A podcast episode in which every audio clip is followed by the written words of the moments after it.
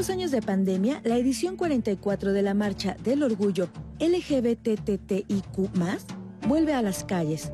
En la Ciudad de México, esta conmemoración se llevará a cabo con el lema Las calles son nuestras por una diversidad libre de odio, violencia y machismo. El lema salió porque también veíamos una necesidad eh, de empezar a visibilizar eh, toda esta ola de violencia que se ha envuelto a las mujeres de la diversidad sexual porque vemos que entre más visibles somos, más violencia recibimos. Estoy aquí, tengo necesidades específicas. Esta violencia que me atraviesa no solamente por el hecho de ser mujer en un primer momento, sino también hay que agregarle pues esta interseccionalidad de ser lesbiana, de ser una mujer transgénero, a lo mejor de ser una persona no binaria que es leída como mujer. Cada 25 de junio se conmemora el Día Mundial de la Diversidad Sexual con el fin de reivindicar los derechos humanos de las personas LGBTTIQ. El 28 de junio se realiza la Marcha del Orgullo en diversas partes del mundo para promover la libre manifestación de la identidad, expresión y orientación de género. Pues se retoma a lo que pasó en Stonewall, donde pues en un bar agredieron a personas transgénero, a personas gays, por estar conjuntándose, porque hay que recordar que la homosexualidad era catalogada como una enfermedad hasta que la OMS eh, declaró que no era una enfermedad la homosexualidad y que también declaró que la transexualidad tampoco era una enfermedad. Entonces, a raíz de todo, de todo lo que pasó en Stonewall, empezaron a hacer manifestaciones en contra de toda esta violencia que se vivió y fue dio como la pauta a la creación de las marchas del orgullo eh, y considero que las diferencias entre la Marcha del Orgullo LGBT en México y en otros países es que, bueno, si bien México no es como la cuna de todos los derechos para las personas LGBT, hemos avanzado mucho en estos temas, ¿no? Durante la pandemia, las dos últimas marchas tuvieron que realizarse de manera virtual, pero este año se regresará a las calles para hacer un llamado a la sociedad en general y a todas las autoridades a respetar y garantizar los derechos humanos de las personas integrantes de la comunidad de la diversidad sexual con el fin de construir una sociedad incluyente. Es necesario salir porque también vimos que ante el confinamiento el incremento de la violencia hacia las personas de la comunidad incrementó. ¿Por qué? Porque al estar dentro de sus entornos familiares es donde más observamos que hay más violencia, tanto física como económica como psicológica. Entonces decimos, ante esta violencia que también yo estoy sufriendo dentro de mis hogares y ante esta sociedad, necesito tomar las calles para exigir mis derechos, exigir que no se me violente. Entonces esa es la importancia de nuevamente salir a las calles, Hoy, en Diálogos en Confianza, profundicemos en los cambios sociales y legislativos a partir de la visibilidad LGBTTIQ. Revisemos qué nos falta y la importancia de vivir con orgullo las manifestaciones de la diversidad.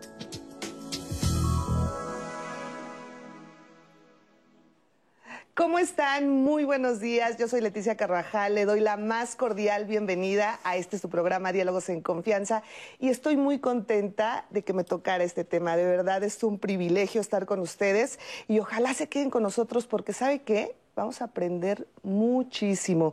Día Mundial de la Diversidad Sexual. Ojalá se quede con nosotros aquí en Diálogos en Confianza.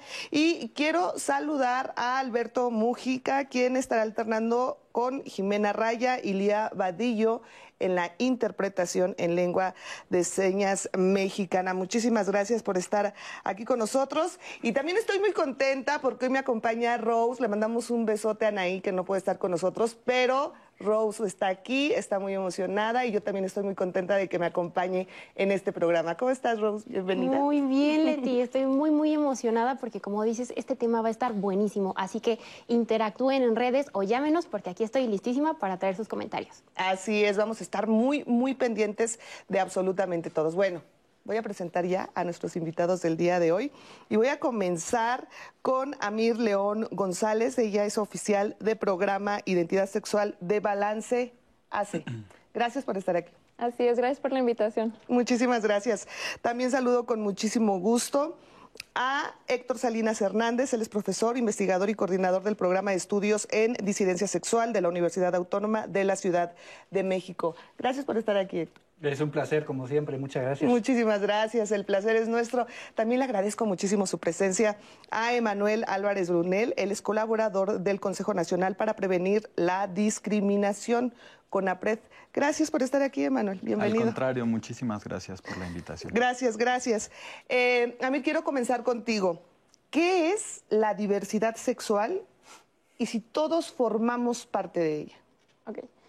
Bueno, primeramente la diversidad sexual es esta, hace referencia a estas posibilidades que tenemos todas las personas de asumir identidades este, de género y sexuales y expresarlas. Y también es un reconocimiento de que todas las identidades, los deseos y las formas de nombrarse son válidas, claro, mientras esto no afecte a terceros, ¿no? Y si somos parte de ella o no, como es un término tan general, y dentro de la comunidad existen algunas personas, como las personas trans, que se sumen como heterosexual.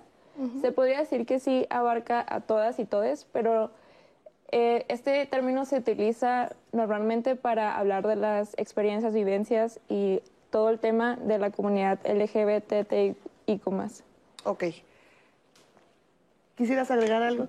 Yo tengo ahí una, una propuesta, digamos, alternativa. Eh, desde, desde la academia, algunas personas hemos trabajado el término disidencia sexual, que es justamente para diferenciarla de la diversidad sexual, partiendo de una idea, y es que la diversidad no puede ser limitante.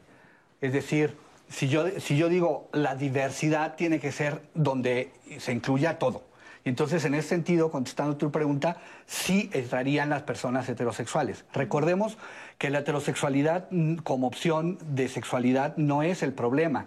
El problema está en la heteronormatividad, es decir, en aquella postura que te dice que solamente si eres heterosexual, pues eres eh, legítimo, válido, este, legal, etcétera, etcétera, ¿no? Y que todo lo demás es clandestino, oscuro, ilegítimo, indecente, y estás del lado oscuro de la historia, ¿no? Entonces, en ese sentido, la diversidad sexual sería absolutamente las opciones de cualquier persona, todos y todas y todes incluidas, y la disidencia sexual se referiría a aquellas preferencias sexuales, orientación, identidades de género y expresiones de género que están distantes de la heteronorma, ¿no? O sea, todo aquello que no es lo reconocido como lo natural, normal, mainstream, común, este, y demás, ¿no?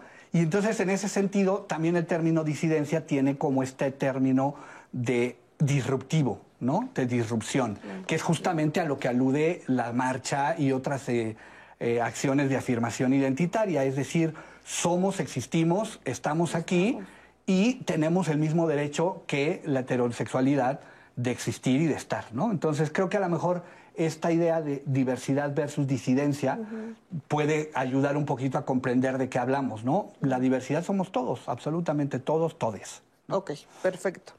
Ahora, yo quisiera empezar por algo que tal vez para mucha gente es como básico, pero creo que también hay mucha gente que todavía no termina de entender porque siempre hablamos de LGBTTIQ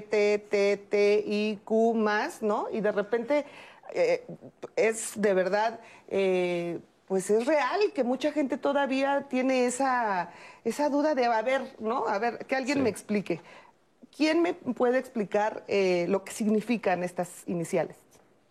Claro que eh, sí, este. Sí, muchas gracias. Yo creo que es importante distinguir primero la orientación sexual, eh, que es, digamos, hacia quién sentimos deseo o atracción, eh, que puede ser, pues, justamente, ¿no? Las personas heterosexuales, homosexuales, bisexuales, pansexuales, asexuales también. y por otro lado, la identidad de género, ¿no? Es decir, quiénes somos, cómo nos identificamos con relación al género, ¿no? Es decir, si eres eh, un hombre o una mujer cis, un hombre o una mujer trans o una persona no binaria de género no conforme. ¿no? En, ese sentido, este, es importante esa distinción porque también hay confusión. Eh, y, sumando un poco a lo que se comentaba hace rato, cuando hablamos de, diversidad sexual, creo que sí, en un sentido amplio podemos referirnos a todas las personas, ¿no? Por eso mencionaba también la heterosexualidad y a las personas cis, pero en un tema de reconocimiento de derechos y también de, eh, una historia de discriminación, de violencia, de exclusión hacia cierto grupo, creo que sí es importante distinguir la diversidad sexual, ¿no? Como como una, un grupo social e históricamente discriminado. Ok, muy bien, perfecto.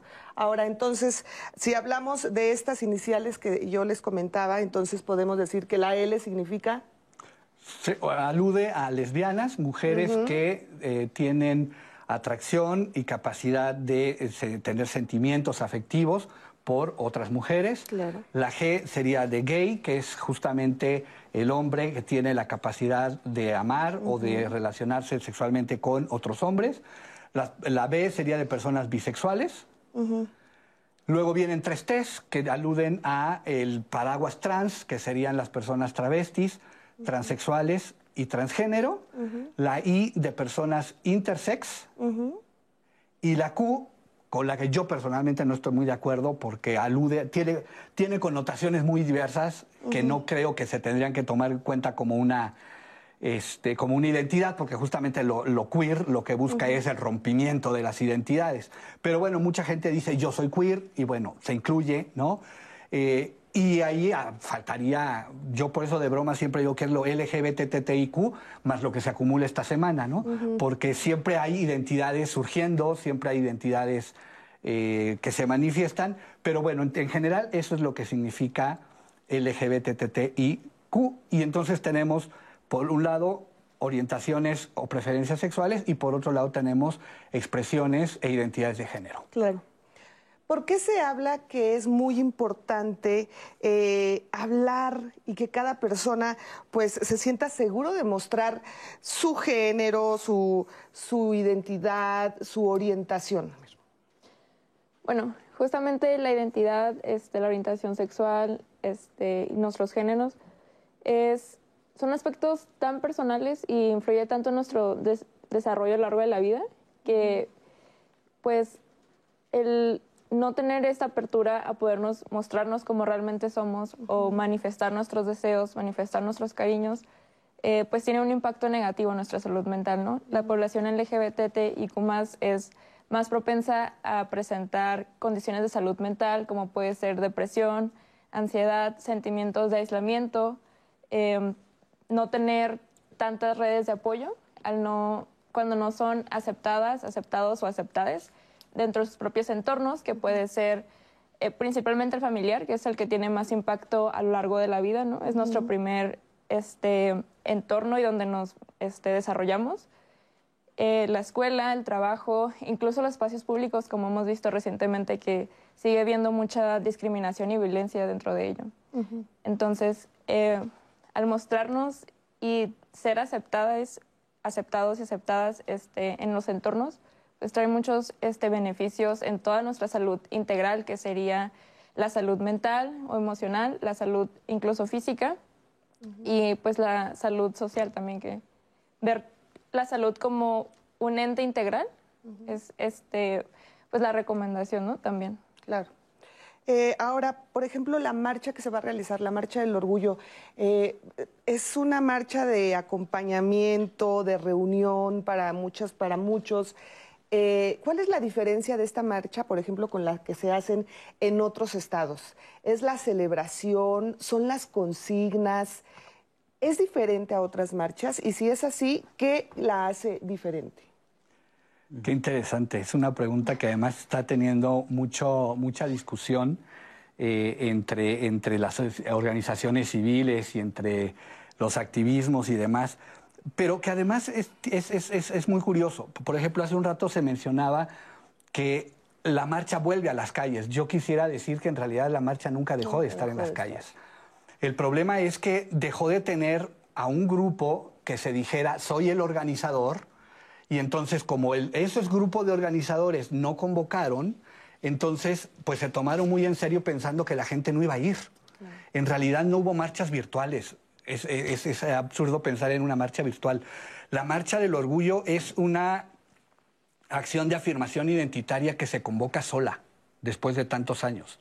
Entonces, aunque no hubo un comité, eso sí, no lo hubo un comité que convocara y que organizara, aunque a veces los comités desorganizan más que lo que organizan, este, generan más problemas de los que resuelven, pero en realidad la gente llegó sola.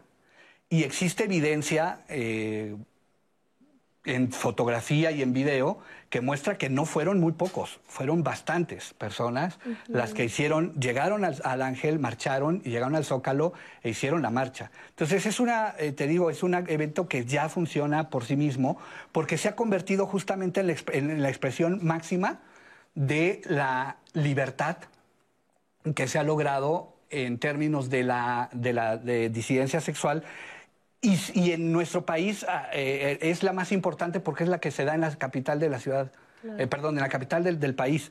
Hay muchas personas que ahorran mucho durante el año para comprar el avión o el pasaje, para comprarse un outfit, para comprarse su ropita y venirse a la manifestación, porque muchas veces en sus lugares de origen no pueden expresarse. Entonces vienen a la ciudad y en ese anonimato que además da la, da la multitud, pues pueden entonces lucirse, ¿no? Exponer su cuerpo, eh, exponer su expresión de género, y eso es maravilloso. Hay quien critica que esto se ha vuelto un carnaval, pero la verdad es que hay todo un año para trabajar políticamente.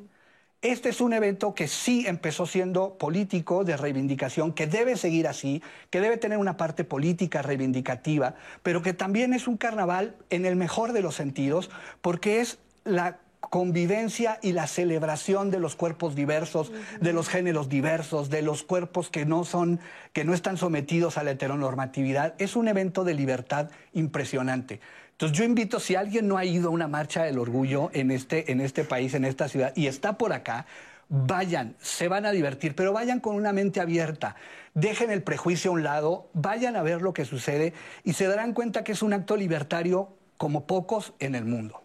Además es maravilloso porque además de las consignas, que por supuesto las hay, eh, hay una convivencia familiar increíble porque ves a los papás apoyando también a sus hijos, ves esta parte de los amigos acompañándose y es realmente un espectáculo maravilloso. A mí de verdad me impresiona, me impresiona muchísimo esta marcha y me emociona además porque pues se juntan muchas cosas, ¿no?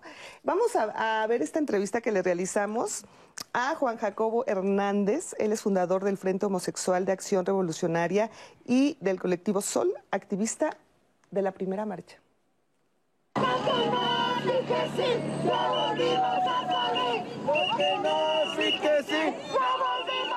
Las marchas aquí en México, bueno, exclusivas de personas homosexuales, lesbianas y travestis en su momento, eh, dan inicio en 1979 eh, porque en 1978 es la primera marcha, pero de visibilidad, es la primera vez que se visibiliza un contingente de homosexuales este, marchando públicamente.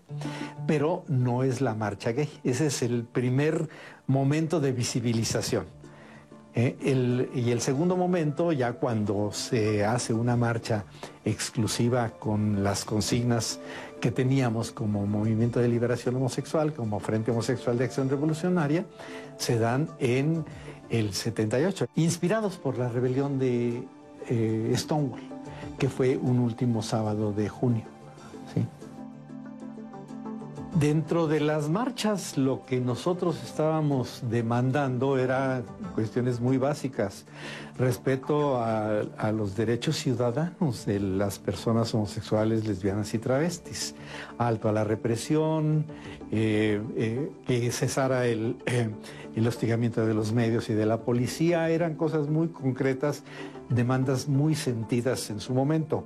La primera fase del movimiento es un movimiento de liberación y de planteamiento de las necesidades y de las demandas de las poblaciones diversas, de sexo diversas. Ese es el primer momento. Viene el SIDA, se acaba todo eso, eh, hay una precariedad de... Eh, de líderes que puedan transferir lo aprendido hacia las nuevas generaciones. Entonces ahí hay un gran hueco.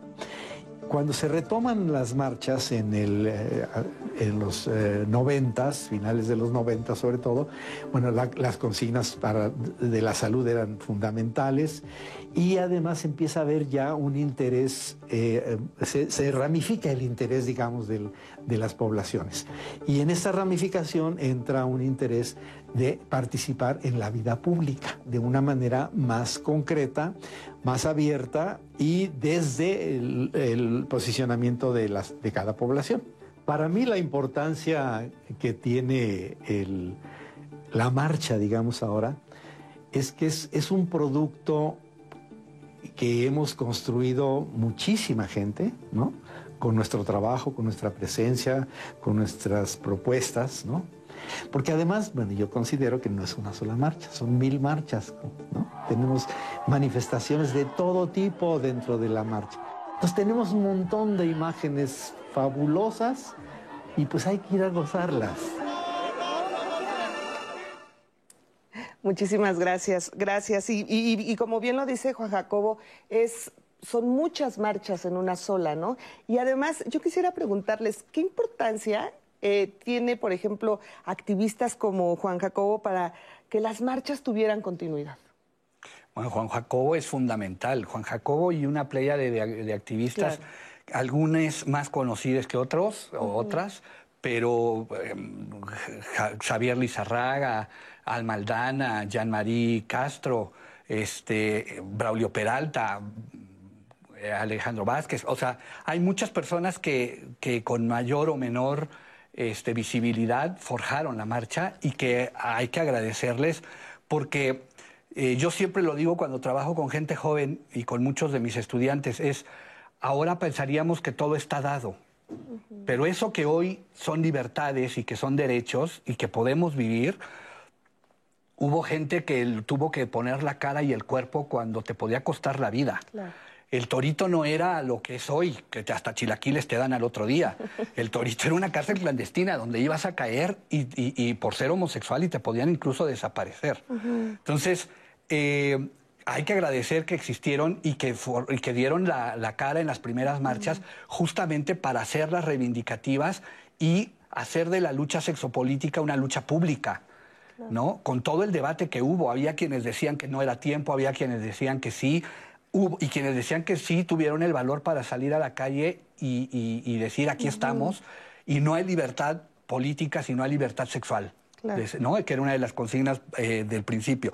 Y eso ha dado pie justamente a todo el camino que ya Juan Jacobo iba más o menos eh, comentando en esta entrevista, y que es lo que ha hecho que hoy podamos tener una serie de, derechos y una vivencia de derechos muy importantes, por lo menos aquí en la ciudad, y que se ha ido trasladando también gracias a la conquista y el trabajo de los activismos locales, pues en, también en realidades en los estados. ¿no? Claro.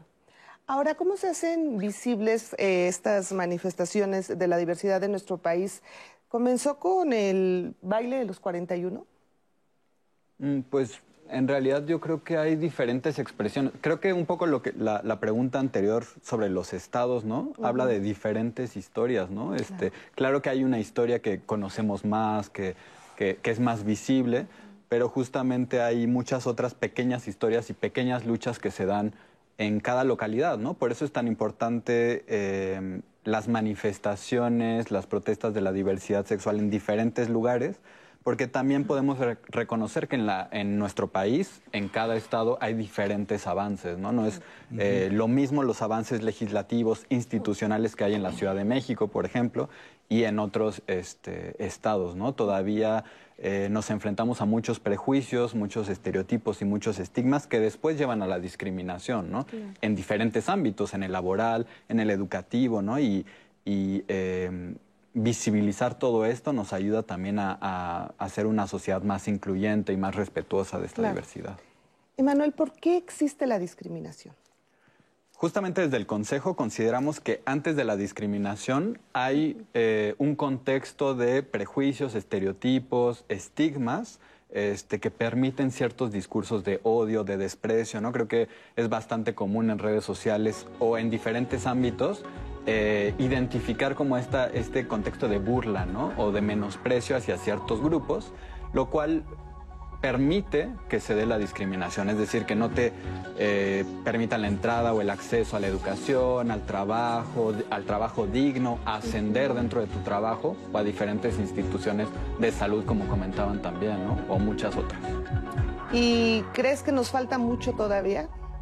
Sí, definitivamente, y más si pensamos que la diversidad sexual tiene también otras eh, categorías o motivos de discriminación, como hablar de lesbianas afrodescendientes, homosexuales indígenas, mujeres transmigrantes, ¿no? Y muchos otros grupos que viven discriminación. Claro, claro, por supuesto, tienes toda la razón. Vamos a hacer una breve pausa, si me lo permiten, y regresamos con más de este tema y regresamos también a leer todos sus comentarios, ¿eh? estamos pendientes de todos.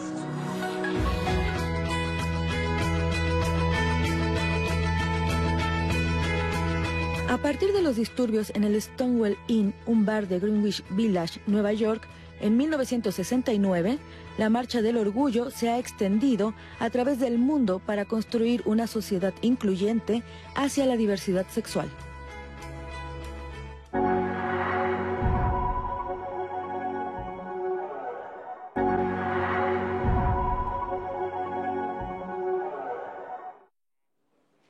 Estamos de regreso. ¿Ustedes sabían que alrededor de 7 millones de personas fallecen al año por fumar y 1.2 millones fallecen pero por estar expuestos al humo del tabaco?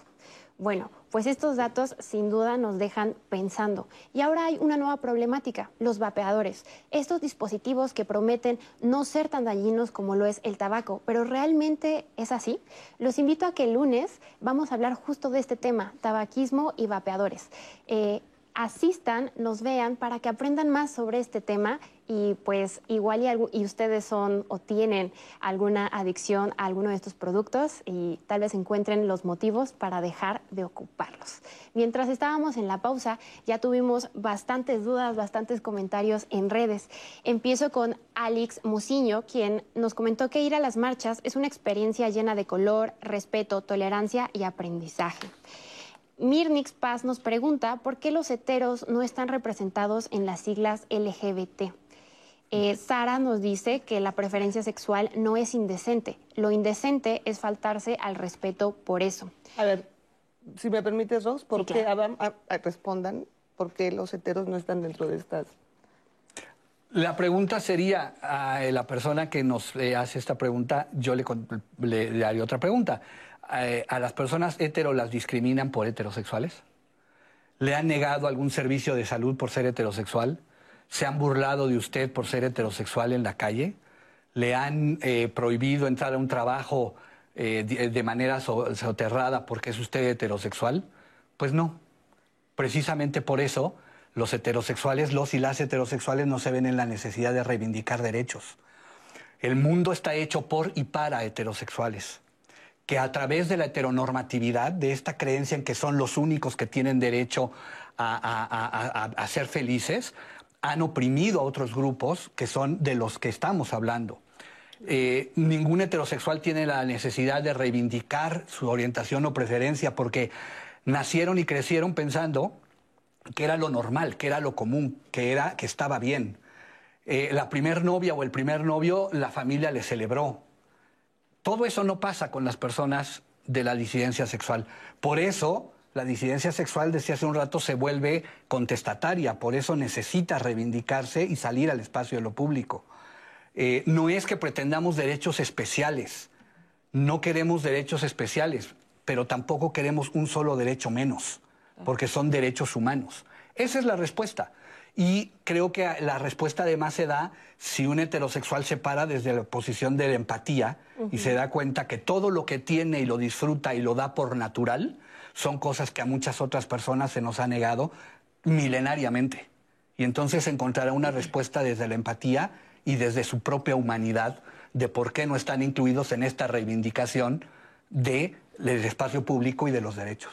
Gracias. Gracias por la respuesta. Perdóname, Rose, pero... No, no te preocupes. Creo que era importante aclararlo. Y de hecho hay más dudas como de ese tipo.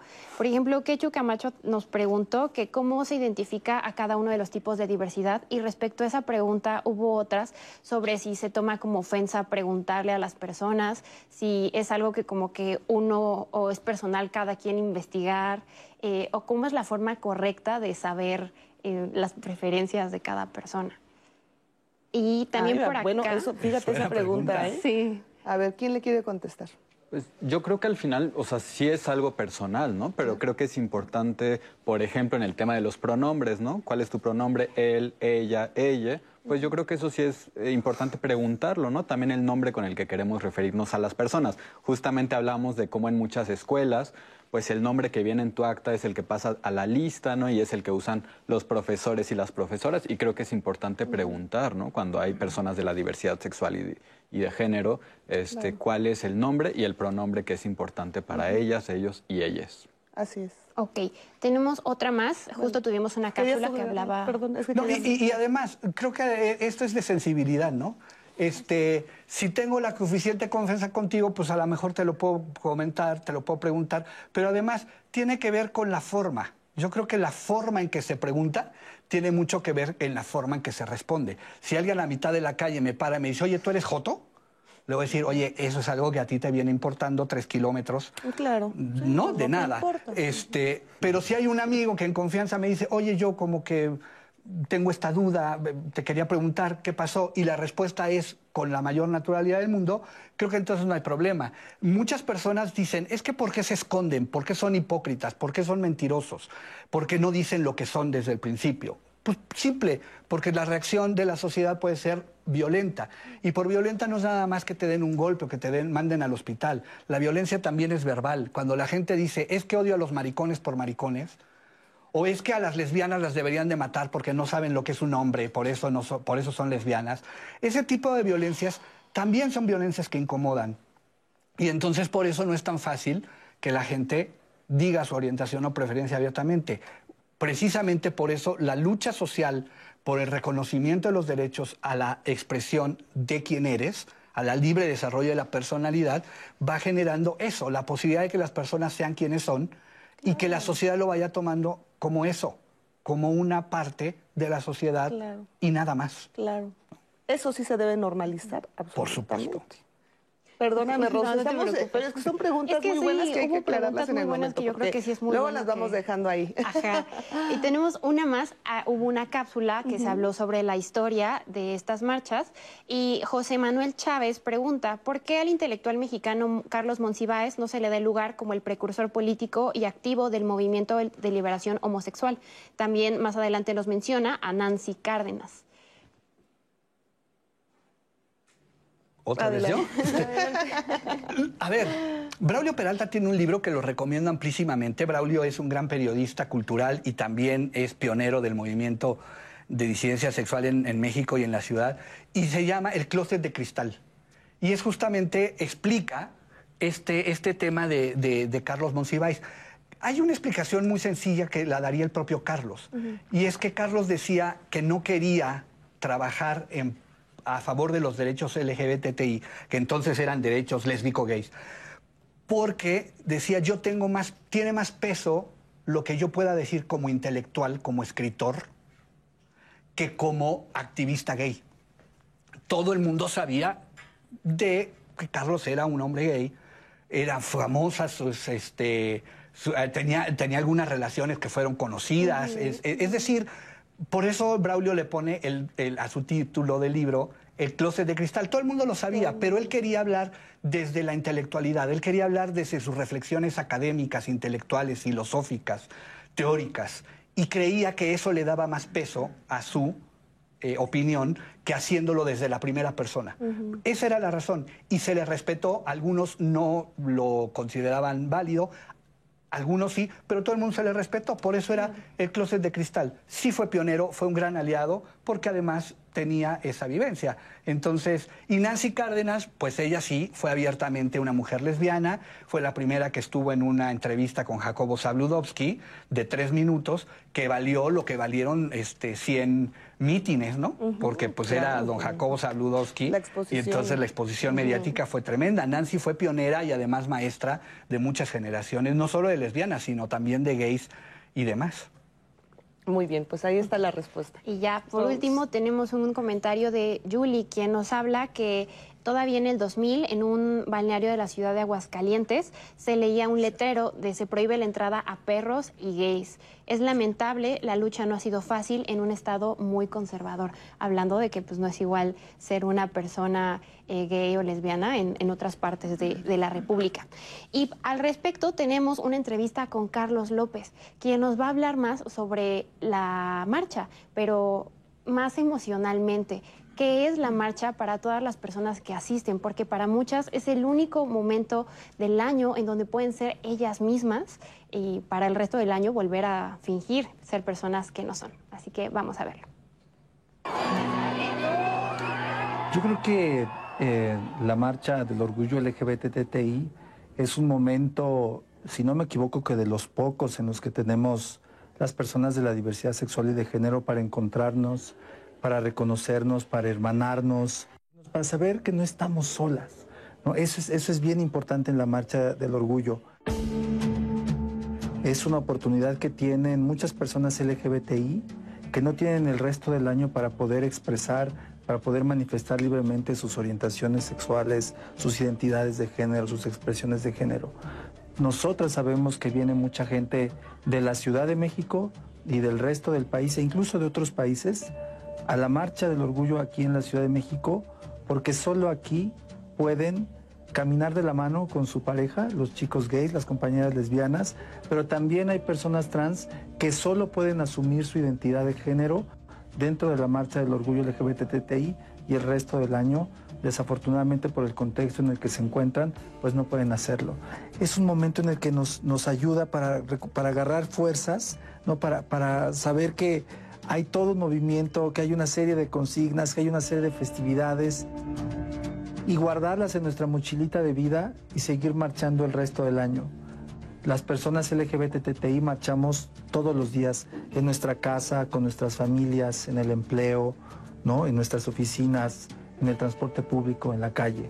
Me parece que la marcha tiene esa capacidad, esa posibilidad de empoderarte porque te hace sentir en comunidad, te hace sentir que formas parte de una red de apoyo que es enorme, donde no solamente eres tú, sino que son un montón de personas que están marchando y caminando junto contigo por la misma causa, defender tus derechos, defender tu derecho a ser. Callamos eh, nuestros, nuestro primer amor, callamos nuestro primer desamor, callamos nuestra identidad de género cuando la descubrimos en la niñez, en la adolescencia Callamos muchas cosas en esas etapas tempranas de la vida que son definitorias para el desarrollo del ser humano. Y en este, y en este contexto, pues em, hay personas que aún ya teniendo la posibilidad de eh, salir de sus casas, de tener un empleo, de tener una educación, este, eh, que, les permita eh, desarrollarse de otra manera, deciden mantenerse en el closet por distintas circunstancias, por, por temor, a, estas, a estas violencias. Sin duda es importantísimo respetar los procesos de cada una de las personas LGBTTI, pero si salen, sepan que cuentan con una familia muy grandota que somos las personas LGBTTI y que salimos a marchar cada año para hacerles saber a esas personas LGBTTI que no han salido del closet que cuando quieran cuentan con una familia que es muy grande y solidaria y que las va a abrazar con cariño siempre. Gracias, muchísimas gracias Carlos por esta entrevista. ¿Por qué se llama la Marcha del Orgullo? Bueno, este, la Marcha del Orgullo viene también de estos otros eventos históricos, ¿no? Que pasaron, como ya lo hemos visto en Stonewall, ¿no? Que fue eh, estas redadas que había de policías este, contra personas de la comunidad Más que bueno, en ese momento no, no se llamaba así, ¿verdad? Pero, pero así es como eh, contextualmente lo conocemos ahora. ¿Y por qué orgullo? Bueno, porque justamente, como lo mencionaba Héctor hace unos momentos, eh, el poder también celebrarnos y tener esos momentos como de fiesta es importante y el poder decir, soy esto y estoy aquí, es, es muy importante y también reapropiarnos de los espacios públicos que históricamente se nos han negado o se nos han este, relegado, pues es, es realmente lo, lo que buscamos, ¿no? El poder mostrarnos cómo somos, el poder decir este, quiénes somos, a quiénes amamos, cómo nos identificamos y que es nuestro derecho también el salir a las calles y tomar estos espacios. Entonces, el orgullo también es esta cuestión este, de, fiesta, pero también, o sea, dentro de la fiesta hay mucha política. Entonces, el orgullo también es político. Así es. Ahora, sí como lo escuchábamos con Carlos, pues hay mucha gente que lamentablemente se puede manifestar solamente una vez al año, porque pues es el único día y lo demás pues se tienen que callar y no salen del, como se dice, ¿no? No, no pueden salir del closet. O ni siquiera una vez al año, ¿no? También hay gente que no tiene esa posibilidad y tiene que ver con eh, todavía pues todas estas miradas negativas, ¿no? Por eso es el orgullo, ¿no? Es una respuesta a, toda a todo lo negativo que se le ha puesto a la diversidad sexual y de género, ¿no? Por ejemplo, pensar que es pecado, que es una enfermedad, que es eh, una eh, perversión o, algo negativo completamente, ¿no? Y eso hace, por ejemplo, eh, lo decía Carlos López, pero pensando en este tema de la marcha, como la niñez de la diversidad sexual y de género existe, pero es poco reconocida y muchas veces se piensa que en la niñez se puede todavía prevenir, ¿no? Que, se desarrolle un niño homosexual o una niña lesbiana o una niña trans, un niño trans, ¿no? O sea, todavía se busca de la familia, de las instituciones escolares, eh, evitar que eso suceda, ¿no? Por eso hay tantos movimientos en contra de que los niños y las niñas vean cierto contenido, ¿no? O se acerquen a ciertos espacios por este miedo a la diversidad sexual, como, como si fuera algo que se mete, ¿no? Y es algo pues con lo que crecemos, que es parte de, nosotros. Por supuesto. Ahora, por ejemplo, la importancia de que el 17 de mayo, si no me equivoco, eh, sea el día contra la homofobia, la lesbofobia, la bifobia, la transfobia. Es muy importante exista también este, este día, aunque lo ideal es que no existiera, ¿no es así? Claro, y, además en nuestro país eh, se incluyó lesbofobia, ¿no? En este, digamos, en estos, eh, en este día, porque es muy importante ese reconocimiento también de que dentro de la diversidad sexual hay diferentes formas de violencia, ¿no? No es lo mismo la transfobia, la lesbofobia y la homofobia. A ver, ¿qué es la transfobia? La transfobia pues es la discriminación, el odio o el rechazo hacia las personas trans justamente por su identidad de género, ¿no? Es decir, contra mujeres trans, hombres trans, personas no binarias o de género no conforme. Este, la lesbofobia tiene que ver pues lo mismo pero hacia las eh, mujeres lesbianas y obviamente tiene este componente también pues de misoginia y pues la homofobia, ¿no? Contra los homosexuales. Y la bifobia. Y la bifobia contra las personas, bisexuales, que también tiene sus particularidades porque se sigue pensando que la bisexualidad es una indecisión, ¿no? Es decir, que no están, no se han decidido qué les que, prefieren, ¿no? O diferentes estereotipos, ¿no? Y prejuicios. Efectivamente. Hace un momento eh, te preguntaba eh, acerca de la discriminación, por de dónde nacía la discriminación y que si faltaba mucho por hacer. Y bueno, fue una pregunta que realmente, pues todos sabemos la respuesta obvia, porque de repente los que vivimos aquí en la Ciudad de México nos olvidamos de estas personas que viven en estados, que viven en comunidades indígenas, que no tienen acceso. O sea, yo escuchaba hace poco que decían, pues sí, no es lo mismo, este, ve y párate en la Roma, ¿no? Donde se ve todo absolutamente natural y normalizado y todo bien, ¿no? O sea, pero no te pones a pensar en estas comunidades, en estos jóvenes, en estas, eh, en ellos, en ellas, en, e, ellas que, están en comunidades, que, viven una situación realmente terrible y que mucha gente dice, ay no, pues ha avanzado mucho, ¿eh?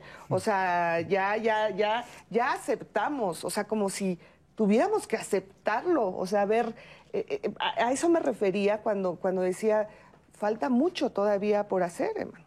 ¿No es así? Definitivamente, todavía hay muchas personas de la diversidad sexual y de género que viven eh, o que están imposibilitadas a acceder a ciertos espacios eh, justamente por esto, ¿no? Y, y, también en la Ciudad de México hay ciertos eh, lugares donde quizá las discriminaciones son varias, ¿no? Esto que decíamos, pues que quizá no solo eres parte de la diversidad sexual, sino que además quizás eh, creciste en la pobreza o eres una persona afrodescendiente, indígena, migrante, ¿no? Es decir, muchos factores que hacen digamos, que tus derechos no los puedas gozar plenamente en igualdad de condiciones que el resto de, las personas, ¿no? O como debería ser para todas las personas. Efectivamente. ¿Tú qué opinas? Yo, quisiera regresar un poco a la, parte del orgullo y ligarlo justo con esto. Eh, tiene, tiene que ver con esto que decíamos hace un rato, en el sentido de la gente se sigue preguntando, es que, ¿por qué exigen derechos? ¿No? Entonces yo hace un rato decía, es que a las personas heterosexuales mm, les cuesta mucho trabajo entenderlo porque no han vivido esa discriminación. Y tiene que ver con eso, la discriminación es una vivencia. Tanto quien discrimina como quien es discriminado tiene esa vivencia y esa vivencia marca.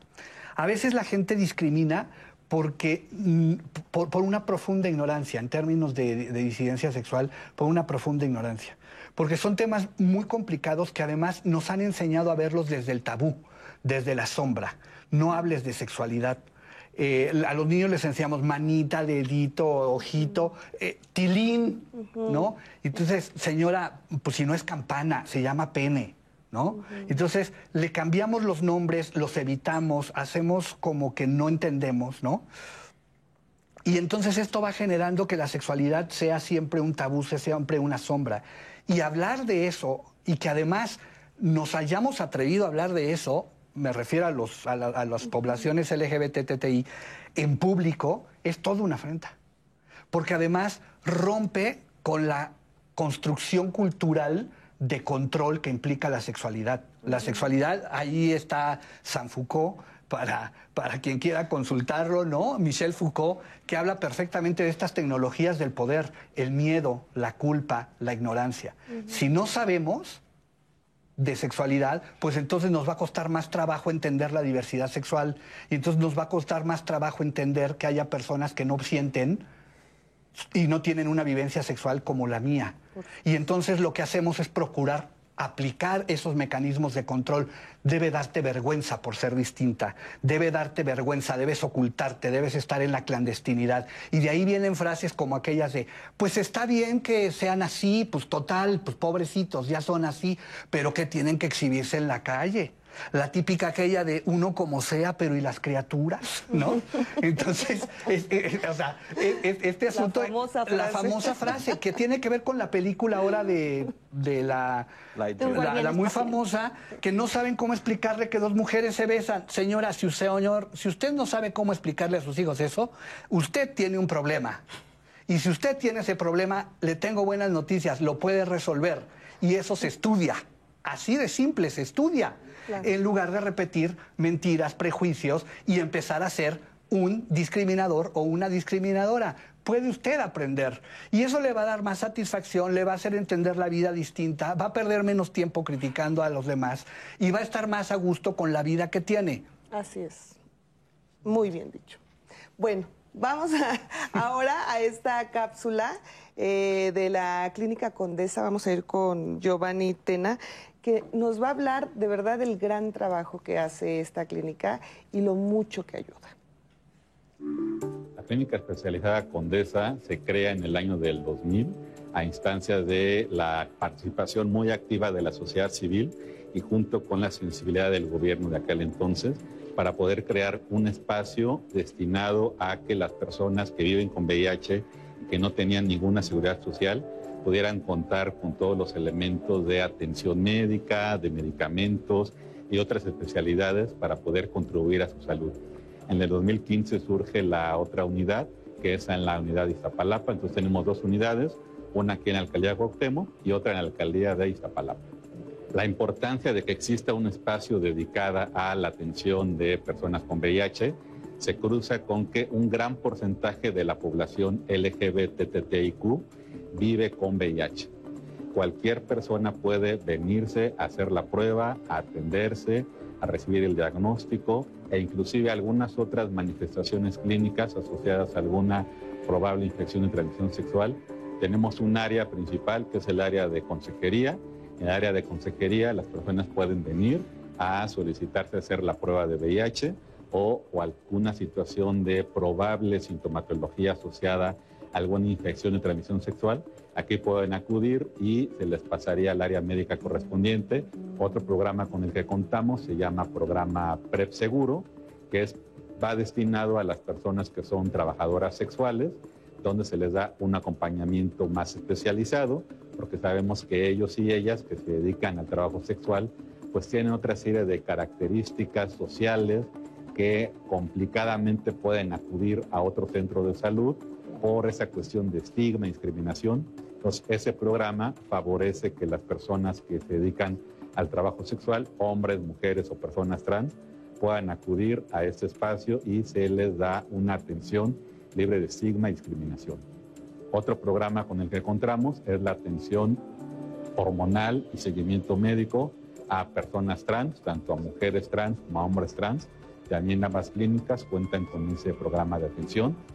Mientras más visibles las poblaciones que pertenecen a la diversidad sexual, a la diversidad de género, se hagan notar, pues, las mismas autoridades locales, estatales, federales, van a poder ir poniendo la atención en esas poblaciones, van a poder sensibilizarse de que existen otras realidades a las cuales también habría que darles voz y habría que buscar los mecanismos necesarios para poder solventar las necesidades específicas de atención a salud en este caso, pero también a otras eh, demandas que pudieran estar haciendo, quizás en el acceso a la justicia, en el acceso a la educación, a un trabajo digno, etcétera. Muchísimas gracias a Giovanni por esta entrevista y por explicarnos todo lo que hace la clínica Condesa. Yo quisiera preguntarles en el tema del VIH, em, ¿qué avances hemos tenido en cuanto a política pública? Bueno, se han hecho, y perdón, ibas. No, no, Sí. Eh, hay, hay, hay, avances importantes en materia de VIH, sobre todo en la Ciudad de México, como lo acabamos de ver. La clínica es un modelo de atención eh, que se ha eh, incluso estudiado a nivel internacional, ¿no? Como una clínica de, de, atención muy importante en materia de respuesta al VIH. Eh, sin embargo, bueno, siguen existiendo evidentemente problemas, ¿no? Muy serios que tienen que ver con las metas establecidas a nivel internacional, que es un compromiso de, nuestro país, en el sentido de alcanzar eh, que todas las personas que tienen necesidad, por ejemplo, que tienen un diagnóstico positivo al VIH, es decir, que están viviendo con VIH, tengan acceso a medicamentos. Y entonces ahí el problema de los medicamentos ha sido un problema eh, importante que incluso genera mucho debate entre si hay desabasto o hay un problema de distribución.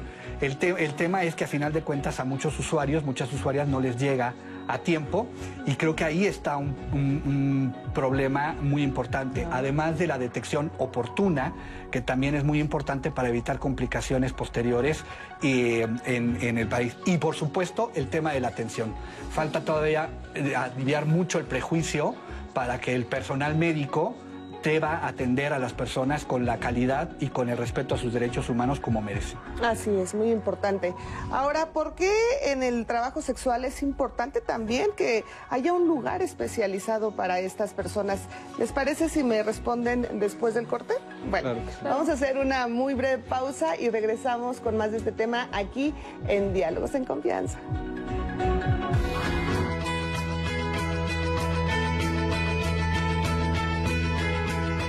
En 1978, en México, se llevó a cabo la primera manifestación de la diversidad, en la que homosexuales y lesbianas aparecieron públicamente durante la conmemoración del aniversario de la Revolución cubana.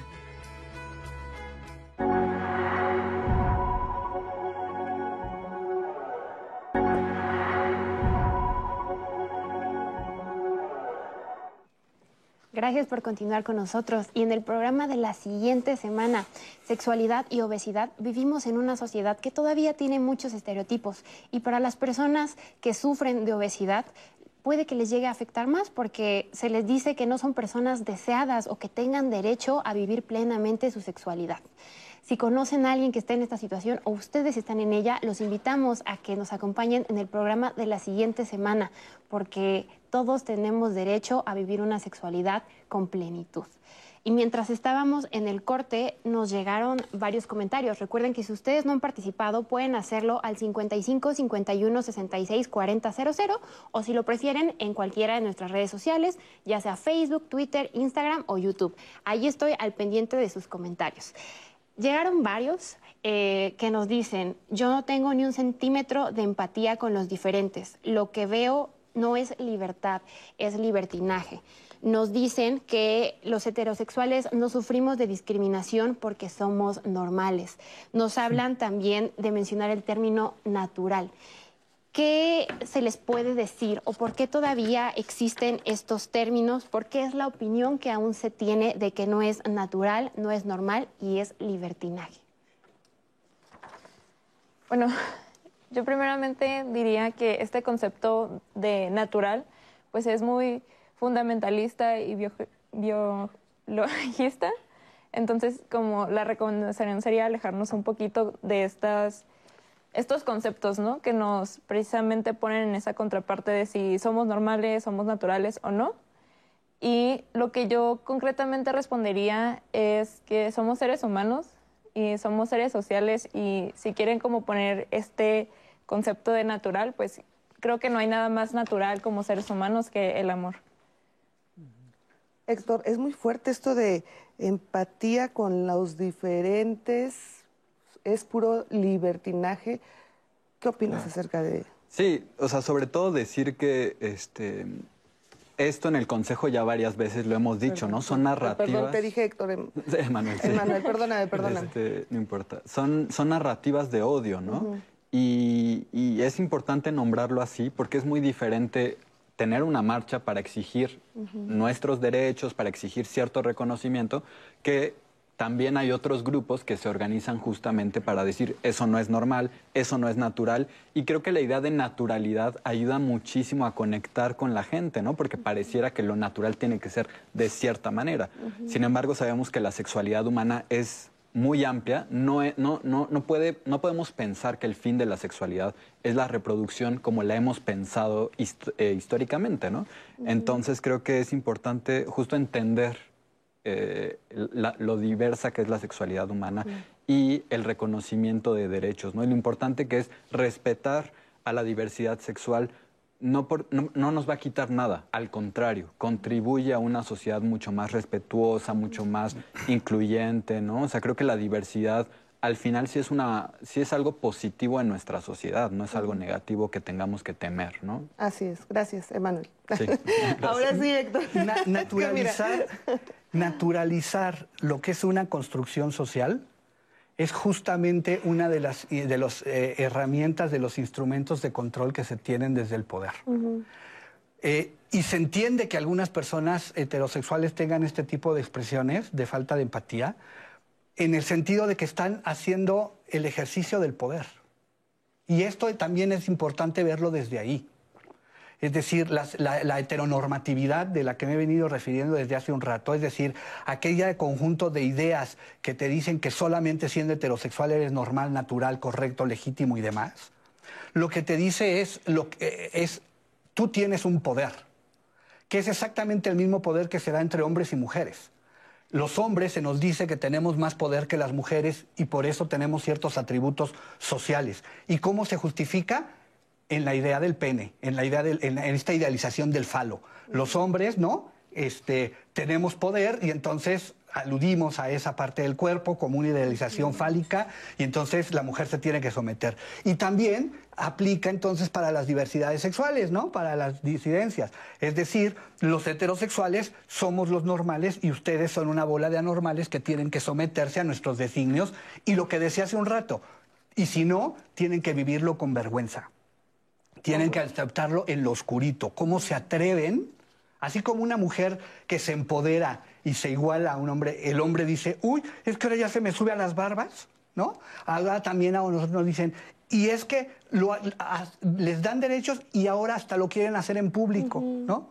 Entonces, eso lo que tenemos que ver es justamente que es desde el poder. Y es evidente que la gente que tiene el poder, pues no lo quiere soltar. Por eso le, le, cuesta trabajo a estas personas que dicen, yo no tengo ni un grado de empatía. Señor, o joven, o lo que sea, me da usted mucha pena. Porque se está usted perdiendo de una riqueza impresionante. Seguramente nos mandó su, eh, su mensaje desde alguna computadora o algún dispositivo. Le quiero decir que la persona que inventó ese dispositivo desde donde usted nos discrimina y nos insulta era un homosexual. Mm. Y gracias a eso usted nos puede insultar. Y gracias a muchas otras eh, personas que han contribuido en el arte, usted vive el mundo que vive. Y desde su homofobia, su lesbofobia, su transfobia, su diversofobia, usted se está perdiendo de una riqueza impresionante. Por eso hace un rato decía, es mucho mejor ser una persona incluyente. Y la naturalización de las diferencias, que son en realidad construcciones sociales, que están acá, que se nos han pasado de generación en generación y a veces no reflexionamos, es eso es la discriminación basada en lo natural. Yo nada más quisiera dar un dato, si me lo permites, para terminar esta, parte, es, hablan de lo natural cuando les conviene, además. Entonces dicen, hombre con hombre no es natural, mujer con mujer no es natural, y casi siempre lo dicen en términos de la reproducción. Yo le quiero decir, el órgano sexual que, que más placer le puede dar a un hombre es la próstata. ¿Dónde está la próstata? Adentro, adentro, y para llegar a la próstata, ¿qué hay que hacer? Penetrar. ¿Dónde está el clítoris? En la parte de fuera, en la vulva, si se busca bien, está en la parte de fuera. Y entonces, cuando tú le explicas esto a una persona y le dices, pues entonces es natural que una penetración de placer. Y eso lo dice la biología, ahí ya no les gusta. Y entonces es natural que dos mujeres froten sus vulvas y entonces tengan placer. Y es natural, ahí está el clítoris. Entonces eso ya no les gusta.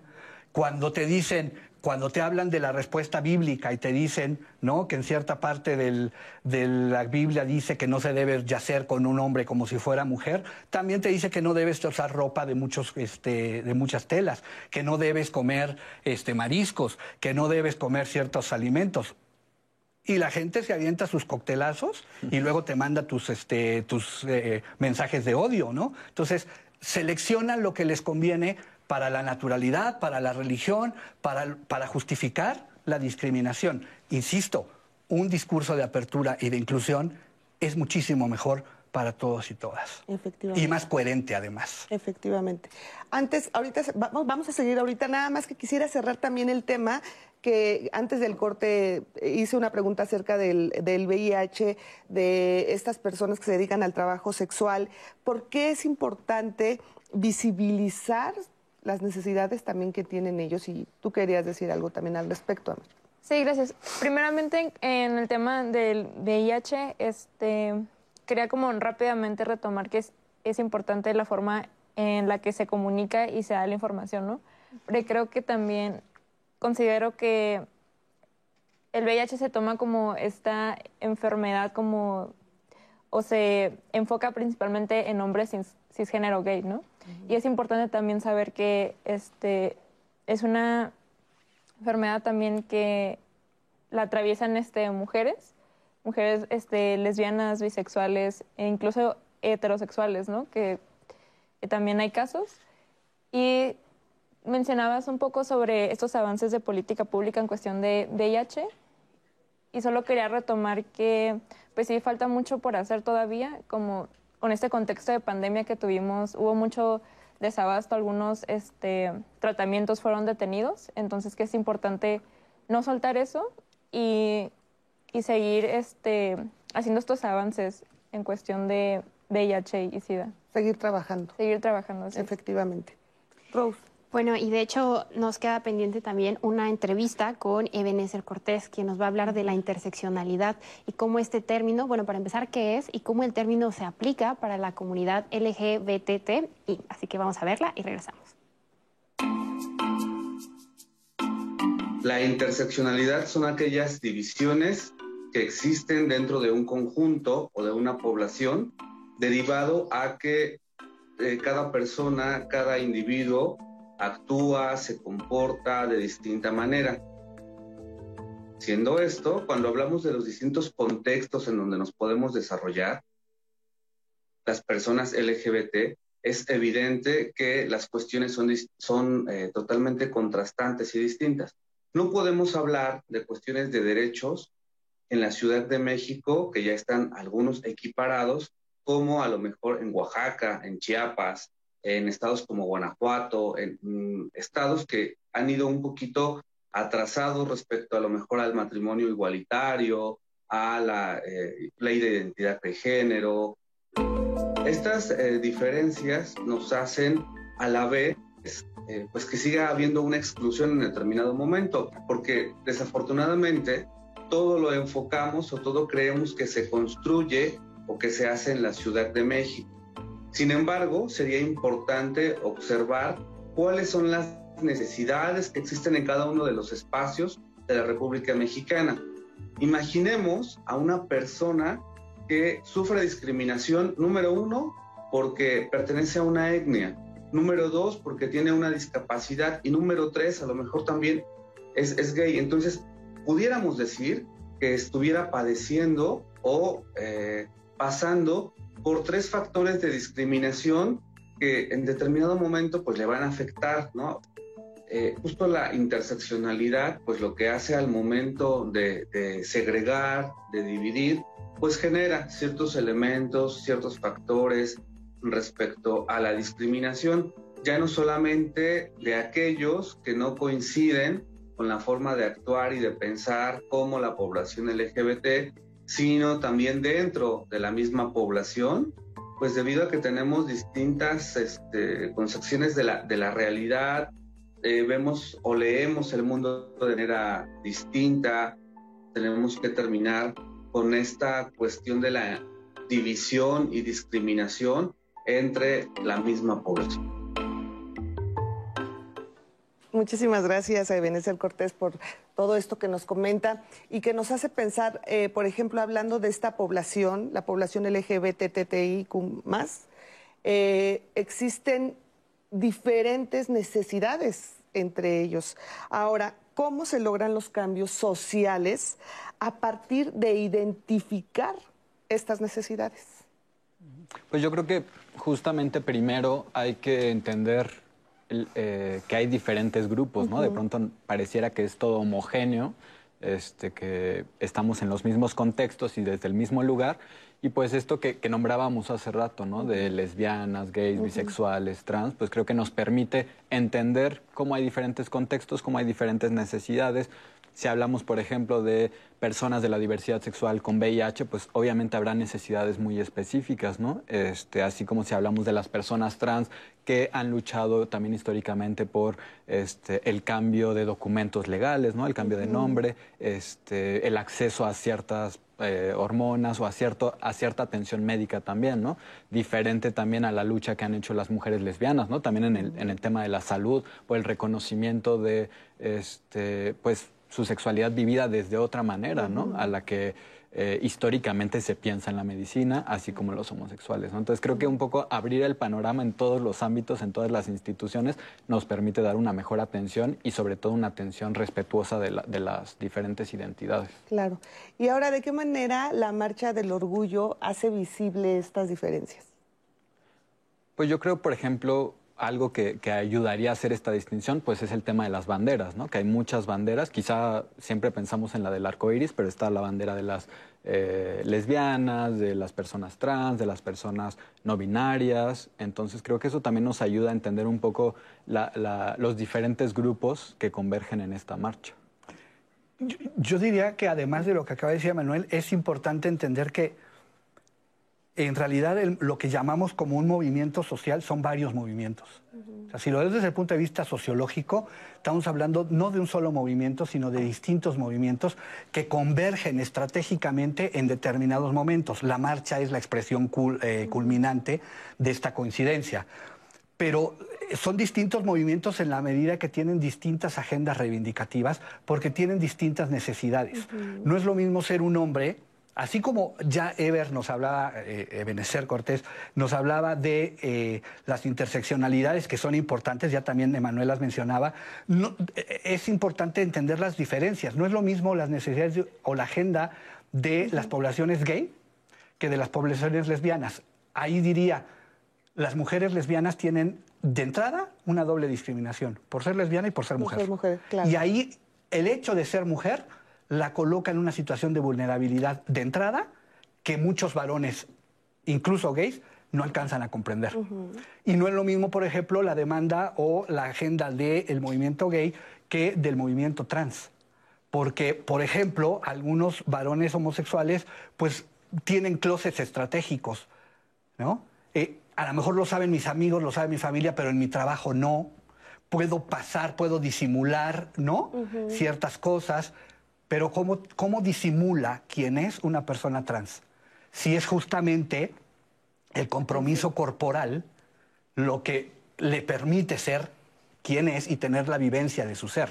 Entonces, ahí no hay forma de ocultarse ni de tener closes estratégicos. Y entonces es distinto el grado de vulnerabilidad, de discriminación y los alcances de sus demandas de un grupo y de otro. Y yo ahí diría, en ese sentido también tenemos eh, que hacer una revisión las propias poblaciones LGBTTTI de la enorme diferencia que existe en la distribución de recursos de todo tipo, sobre todo simbólicos, en esto. Tú vas a una organización y te puedes encontrar todavía hoy que existe sobre representación gay y casi ninguna representación de mujeres lesbianas o de personas trans. El colmo es que a veces se organizan eventos, ¿no? Para hablar del Día Internacional de la Mujer y ves cuatro hombres arriba del presidium y no ves una sola mujer. O sea, ese tipo de cosas todavía suceden y creo que también al interno de las poblaciones se tiene que revisar. Efectivamente. Bueno, vamos a hacer un paréntesis porque también tenemos una entrevista con Sergio Orihuela y regresando seguimos, por supuesto, con el tema. Los activismos tienen una función muy importante y es justo visibilizar las necesidades que tiene la población, pero además de eso utiliza varios espacios y contextos de la sociedad para poder desarrollar estrategias que no se han hecho, ¿no? Y que con el Estado han estado muy pendientes. Por ejemplo, podemos hacer el trabajo comunitario, hacer incidencia política, o generar, por ejemplo, espacios seguros para personas que han estado históricamente excluidas. Justo por el tema de los prejuicios y la discriminación que sucede en la sociedad en general, es porque las personas de la diversidad sexual viven mayores dificultades de acceso a la vivienda. Específicamente las personas trans, que son como de todo el, de todo el colectivo, viven mayor eh, dificultad de acceso a derechos. Estas poblaciones de situación de calle llegan a este lugar porque tienen una historia previa de discriminación y de violencia que generalmente sucede en la familia, en las escuelas y en las comunidades. Entonces, estas personas o esta población de la comunidad LGBT vive rechazo y a raíz de eso, una de las alternativas es la situación de calle. Los mismos caseros reproducen estos prejuicios y estas ideas que que no están fundamentadas con la población LGBT. Por ejemplo, han cuestionado que los documentos personales no coinciden con la persona que se encuentra enfrente. Entonces eso también puede ser un factor muy importante para que sean rechazadas de alquilar una vivienda, por ejemplo. Pues durante la pandemia las personas LGBT tuvieron retos muy importantes, como por ejemplo muchas y muchos de ellos vivieron violencias y rechazos en casa, en las familias, en las comunidades. Entonces eso las orilló a que quedaran en situación de calle o que buscaran albergues temporales para poder justo continuar con su vida o retomar algunos pendientes que tenían eh, para su vida cotidiana. Y bueno, desde mi experiencia hemos encontrado que la creación de espacios seguros es muy importante para que esta población pueda acceder a derechos de una manera digna, porque precisamente por estos prejuicios que existen, por estas discriminaciones, tienen mayores dificultades de acceder a los derechos, como por ejemplo la vivienda, el trabajo, un grado escolar, entre otros. Entonces los espacios seguros tienen una función muy importante, que es la recuperación de estos derechos. Muchísimas gracias a Sergio por esta entrevista. Y bueno, ¿por qué si todos constitucionalmente tenemos derecho a una vivienda digna, por qué este derecho no es para todos? Bueno, eh, justamente porque eh, eh, es parte de estos derechos que quizá necesitan como mucho más presupuesto, mucho más programas más complejos quizá, y que por estas razones en la historia ha sido más difícil cumplirlos, ¿no? generar programas y todo eso. Y también, pues, la discriminación podría ser un motivo por lo, por lo, que ciertas personas o ciertas familias o ciertas personas que viven juntas no puedan acceder tan fácilmente a, a la vivienda, ¿no? Así es. ¿Tú qué opinas? Mucha gente, por ejemplo, preguntaba, ¿por qué se quieren casar? Pues, entre otras cosas, porque el matrimonio igualitario permitió el acceso a derechos que de otra manera no se tenían, ¿no?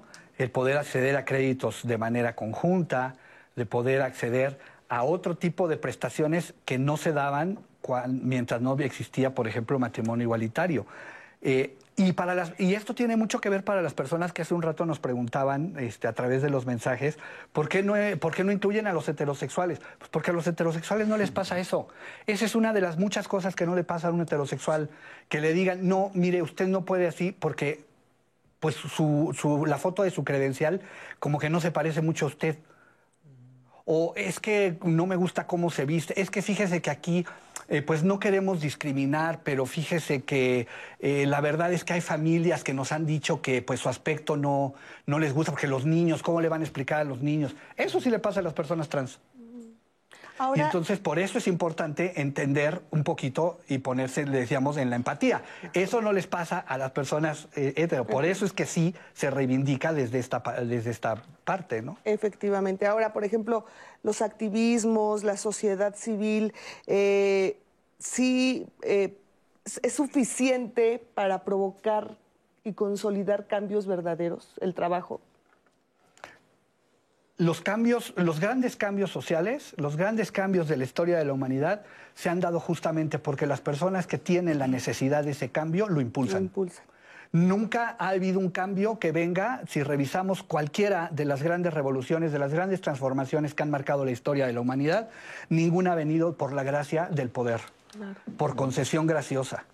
Eh, siempre viene desde el momento en que un grupo de personas que tiene esa necesidad o tiene esa reivindicación se organiza, lo exige, se organiza para hacerlo y empuja los cambios.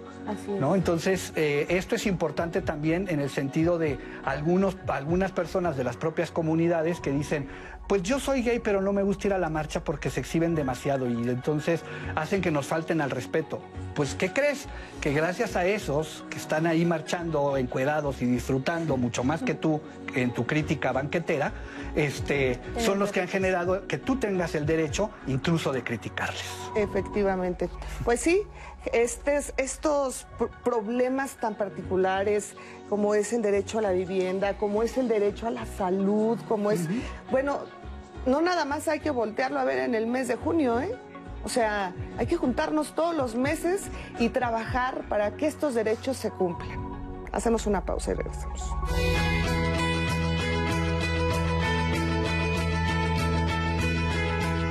La palabra orgullo refiere a la forma en cómo se celebra la diversidad humana, lejos de la vergüenza y los prejuicios.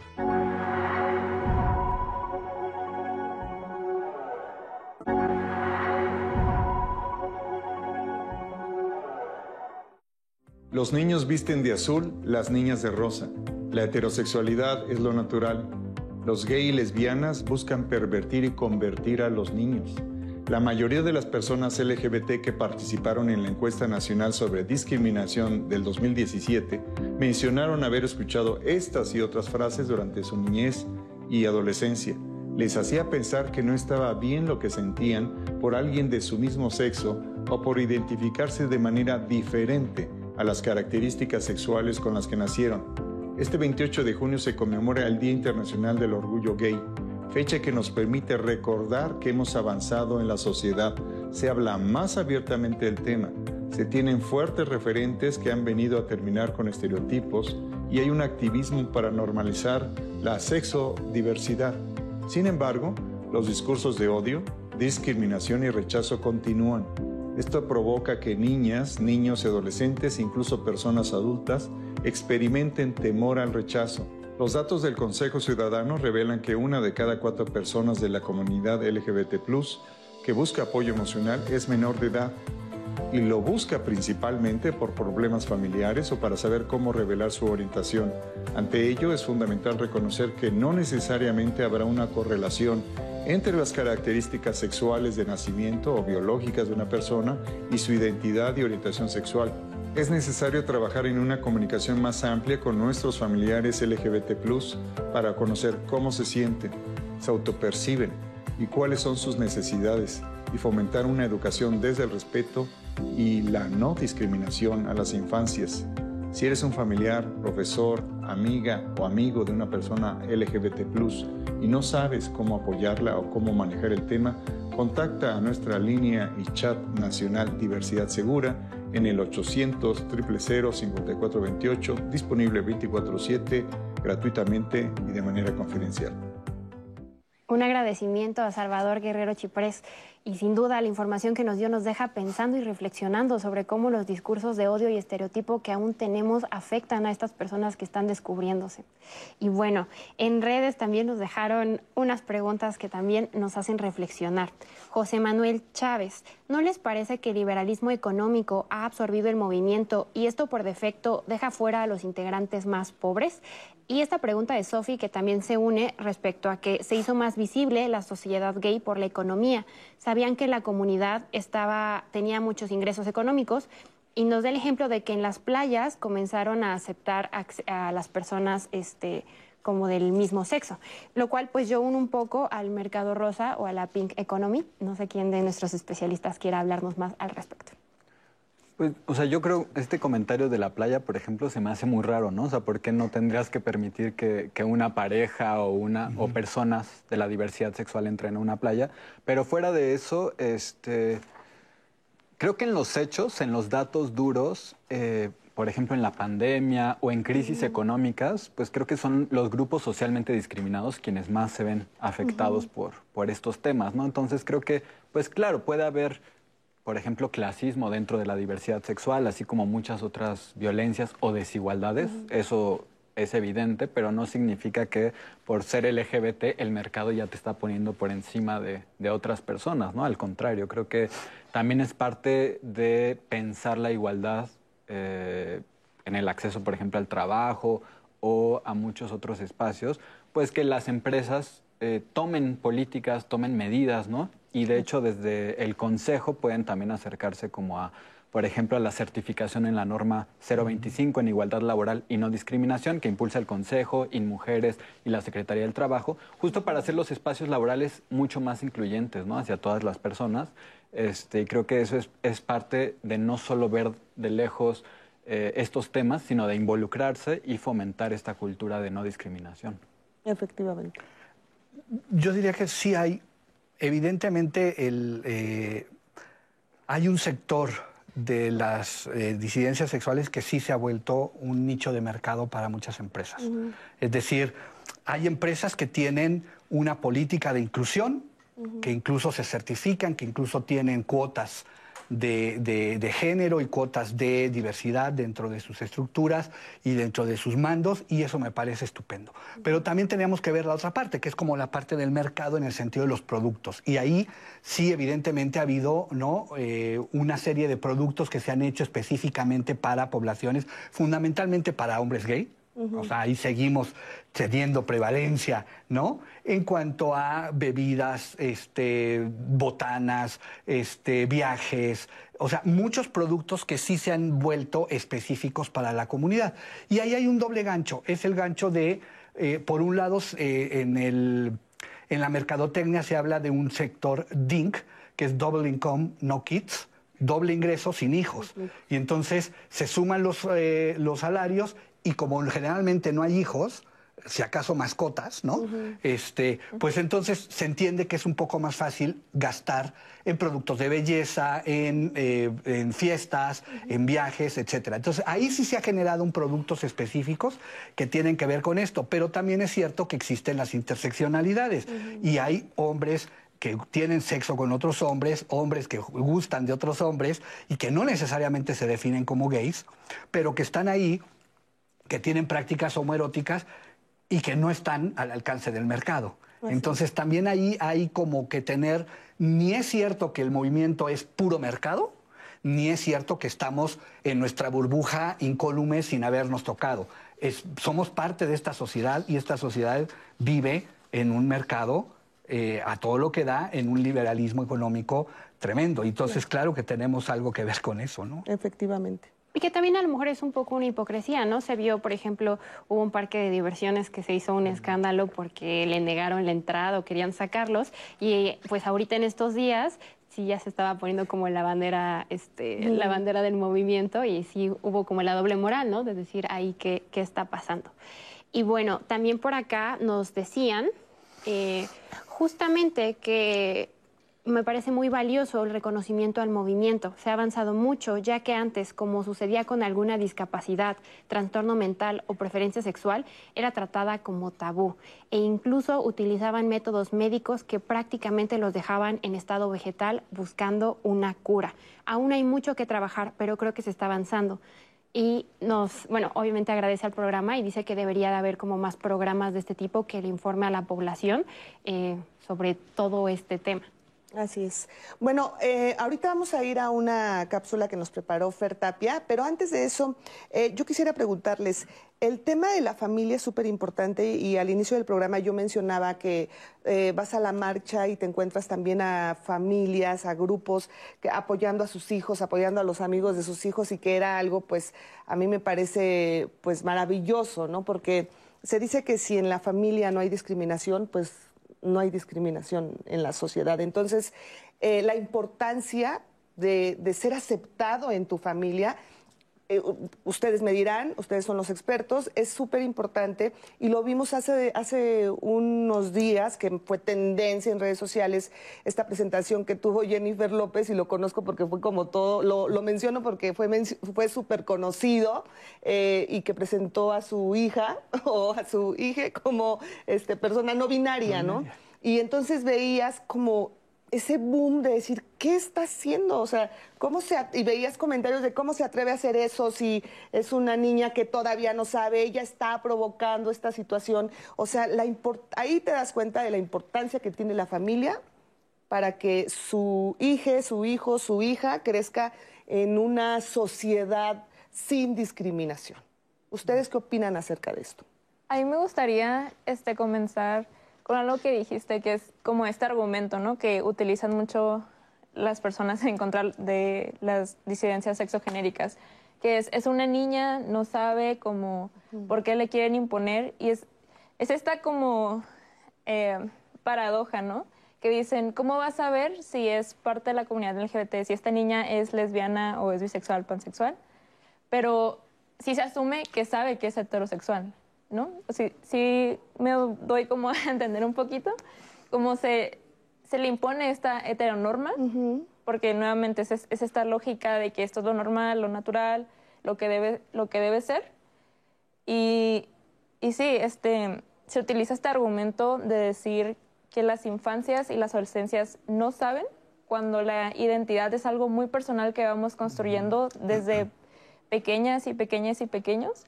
Y es algo este, personal de autoidentificación y creo que también tiene que ver con el tema del adultocentrismo, que este, el adultocentrismo es creer que los adultos, adultas, este, conocen más que la misma infancia o la misma niñez, ¿no? Entonces, este, sí sería el darle ese espacio a las adolescencias y la niñez para desarrollarse libremente y que puedan este, explorar, conocer y, e ir ellos mismos y mismas y mismas construyendo su identidad, porque al fin de cuentas es eso, es un proceso personal, interno, que, que nos acompaña a lo largo de, la vida. Respetar.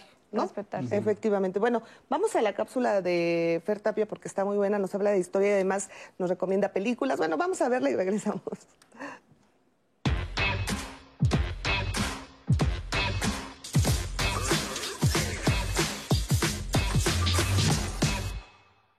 A ver, a bimigénero, eh, a damasgénero, aerogénero, a estetigénero, eh, bigénero, mulgénero, busgénero, caigénero, casgénero, casflujo, cabusgénero, demigénero, domigénero, duragénero, ecogénero, epigénero, espigénero, exgénero, femfluido, femgénero, flujofluido, gemigénero. Bengogénero, ve. No, y la lista sigue y sigue. Hay al menos 112 géneros ya enlistados. Y a todo esto, ¿usted cómo se siente? En resumen, ¿cuál es su orientación afectiva y cuál su identidad? Ah, porque orientación e identidad no son la misma cosa. La orientación sexual o afectiva, digámosle mejor, se enfoca en quién le gusta a usted o con quién quisiera tener una relación sexual, amorosa, mientras que la identidad de género no se trata de quién le atrae, sino cómo lo expresa usted, eh, cómo se siente. Ser transgénero, sentir que el sexo que le asignaron al nacer, el que viene ahí en su credencial del INE, a lo mejor es muy diferente al género con quien usted se identifica. Eso no es lo mismo a que le gusten las personas del mismo sexo, o que sea gay o lesbiana o bisexual, complicado. LGB es por quien siente usted atracción y TTT como lo expresa. Pero no es para tanto, ¿eh? Si bien la diversidad sexual data de hace miles de años, hasta hace poco se celebra o conmemora su día. Pero veamos por qué, qué recordamos en esa fecha. Remontémonos al 69. La madrugada del 28 de junio, en un pub conocido como Stonewall Inn en la ciudad de la Gran Manzana, y no hablo de Zacatlán de las Manzanas, sino de Nueva York. Bueno, el, Stonewall era uno de los poquísimos espacios, digamos, de cierta libertad para la población homosexual. Una comunidad que siempre ah, estuvo acosada por la policía, por la sociedad, y el asunto es que a eso de la 1.30 de la mañana, esa madrugada, llegó la policía para hacer una redada de las, los, les asistentes. Y el antro tampoco respondía, ¿eh? Esto era ya casi una tradición bastante fea, por cierto. Sin embargo, esa madrugada la diferencia fue que en, en inicio una lesbiana y después todos los asiduos al Stonewall Inn, hartos de estos acosos, homofóbicos, transfóbicos, bueno, dijeron, ya basta, ya basta. Y se enfrentaron sin atacar, sin acosar. Se enfrentaron a la policía de forma sosegada, civilizada. Era una resistencia civil. Más de 200 personas que se encontraban en el bar resistieron orgullosamente, de forma digna, al arresto. Ya a esta batalla se unieron cientos de personas de diversas orientaciones sexuales, convirtiéndose ese día en el ícono del orgullo y la dignidad de la comunidad o población LGBTTI Y en la actualidad, el Día de la Diversidad Sexual se conmemora en miles de ciudades en todo el mundo. Hay marchas, plantones, festivales, cientos de actividades que promueven y exigen la reivindicación de los derechos humanos de esta población. Entre ellos está ya, por favor, la legalización del matrimonio entre personas del mismo sexo, el establecimiento de las familias lesbo-maternales o homoparentales, la adopción de hijos por personas homosexuales, el respeto a la identidad sexual de las personas transexuales, sus derechos al cambio legal de sexo y nombre y derechos a tratamientos hormonales quirúrgicos, además del rechazo a la transfobia, a la homo, lesbo, bifobia, aún existentes en muchas sociedades. Y es que todavía nos falta mucho como sociedad. ¿Quieren ver películas al respecto? Bueno, hay muchísimas. Milk, por ejemplo, del primer movimiento eh, gay ya en la política, de Gus Van Sant. Es de la vida de Harry Milk, el luchador social. Pero tenemos muchas otras. Por ejemplo, la de Pride, eh, Secreto en la Montaña, Vaqueros, ya saben, rudísimos con todo y su machismo, acuestas que se enamoran. Eh, también pueden reír y llorar un poquito eh, con Priscila, eh, o la vida de Elton John en Rocketman o Moonlight. Bueno, esto puede abrir la plática en familia, en sociedad. Muchísimas, muchísimas gracias, Afer. Como siempre, muy interesante tu cápsula y además las recomendaciones que das son muy buenas, efectivamente, para comenzar la plática. Bueno, pues hablábamos entonces del tema de familia y hablamos también, escuchábamos también a Fer hablar del tema de las adopciones, ¿no? O sea, hace un momento leía, estábamos leyendo eh, fuera de, de, cámara, porque los leemos también fuera de cámara y los comentamos mucho, acerca de una persona que decía que tenía un amigo, que una pareja que adoptaron y que de repente les preguntaban, ¿y quién va a ser la mujer? ¿No? O sea, ¿y cómo? Y entonces si una pareja eh, del mismo sexo que adopta, adopta una, a un hijo, a una hija, a un hijo, entonces va a ser también homosexual, lesbiana, o sea, a ver qué opinan de todos estos tabúes que siguen existiendo y son terribles. Ahí se manifiestan, yo creo que algunas de las, de las, este, de las inquietudes y de los prejuicios más este, visibles de la gente, ¿no? Primero, creer que eh, la orientación o preferencia sexual se hereda, se contagia, se aprende.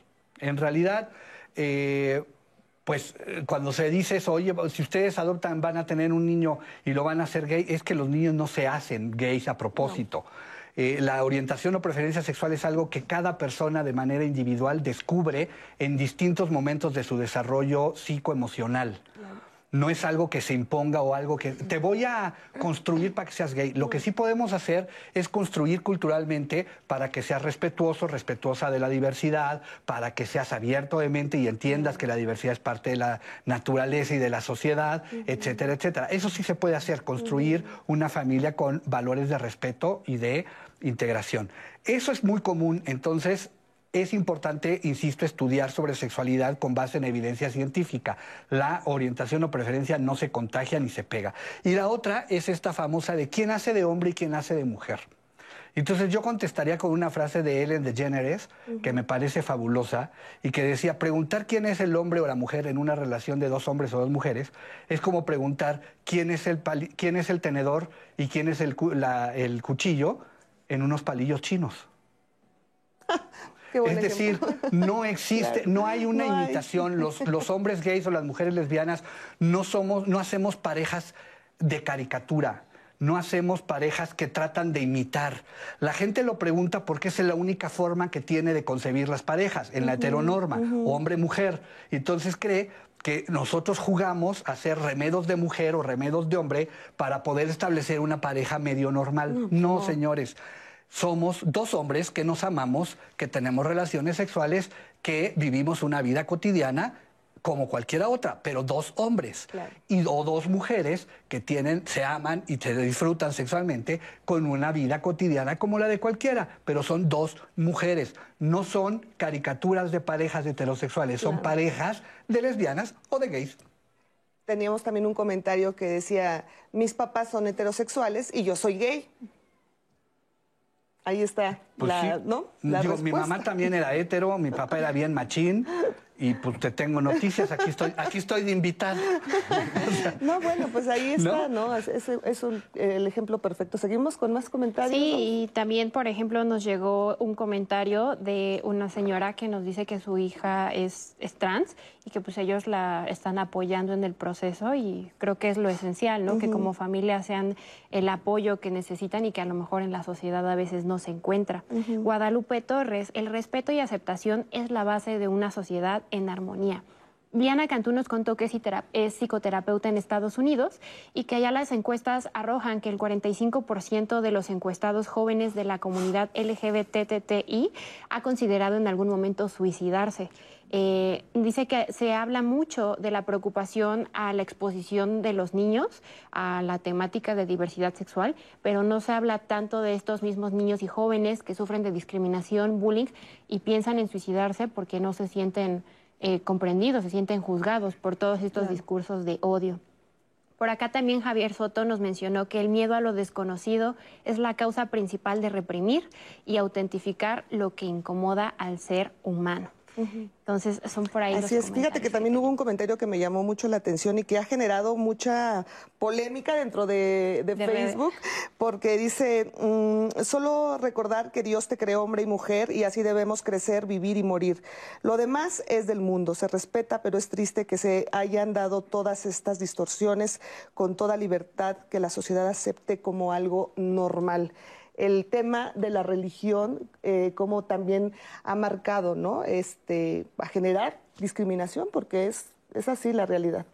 Y hay personas moderadas, ¿no? Como la que acabas de leer, que tiene un mensaje moderado de decir, bueno, yo no coincido, pero respeto, etcétera, ¿no?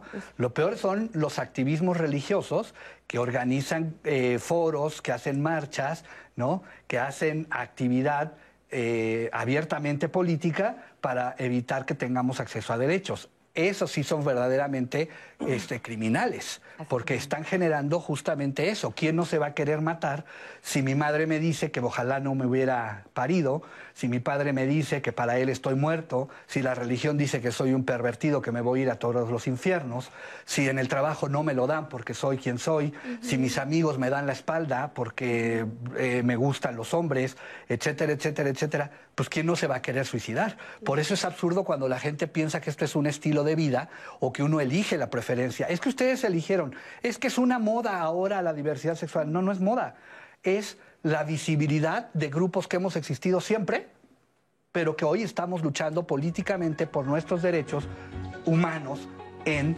público y abiertamente. Y al closet les tengo noticias, no nos vamos a devolver. Muy bien, perfecto, pues vamos a la marcha del orgullo, ¿no? Vamos a la marcha. bueno, pues yo les quiero agradecer a los tres, hayan estado con nosotros. De verdad, eh, yo siempre digo que de estos programas aprendemos muchísimo, muchísimo. Gracias también a todas las personas que nos hicieron el favor de acompañarnos aquí en Diálogos en Confianza. Gracias también a Rose, que estuvo súper pendiente de todos sus comentarios. Rose. Muchas gracias, de verdad que un programa súper enriquecedor y recuerden que en Diálogos tenemos muchos programas de este tipo. Hace poquito, en martes, hicimos uno contra el Día Internacional contra la homofobia, transfobia y bifobia. Así que ahí les dejo el dato. Así es, y los invitamos a que cheque las redes sociales de Diálogos en Confianza, porque también ahí va a encontrar la cartelera de la siguiente semana. Hay unos temas de verdad buenísimos, así que lo invitamos a que visiten nuestras redes. Gracias, hasta la próxima.